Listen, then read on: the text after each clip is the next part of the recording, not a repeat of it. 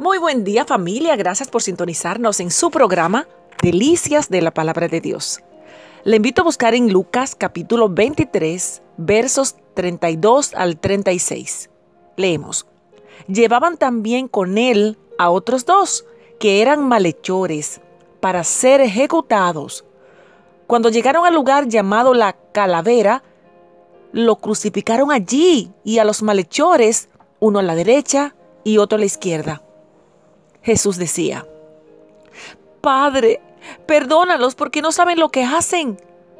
Y repartieron entre sí sus vestidos, echando suertes. El pueblo estaba mirando y aún los gobernantes se burlaban de él diciendo, a otro salvó, sálvese a sí mismo. Si este es el Cristo, el escogido de Dios. Los soldados también se burlaron, se burlaban de él y se acercaron ofreciéndole vinagre y diciendo, Si tú eres el rey de los judíos, sálvate a ti mismo. Lucas capítulo 23 versos 32 al 36.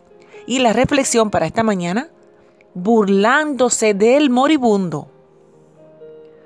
Cuenta un hombre que cierta vez cuando estaba en la China entró en una ciudad y una gran muchedumbre les, les cerraba el paso. Dice que miró para ver lo que acontecía y vio que estaban apedreando a un hombre. Como no podía pasar, tuvo que presenciar aquella escena. Estaban matando a un hombre arrojándole piedras en la cabeza, en el pecho, en las piernas y despedazaban aquel cuerpo arrancándole la carne. Mientras mataban a ese hombre, mucha gente miraba y las mujeres se reían. Eso le quebrantó el corazón. Nunca había visto tal cosa. Algunos decían que al apedrearlo era un ladrón, pero ninguno sabía si era cierto. Y mientras corría la sangre humana, la gente reía. ¡Wow! Mis amados, esto es lo que le hicieron al pie de la cruz, cuando el glorioso príncipe del cielo estaba muriendo. Los seres humanos reían. ¿El mundo ha cambiado? No, los hombres y el mundo siguen burlándose y todavía escupen y, se burlan del sacrificio de Cristo Jesús, dando por inmunda su sangre preciosa.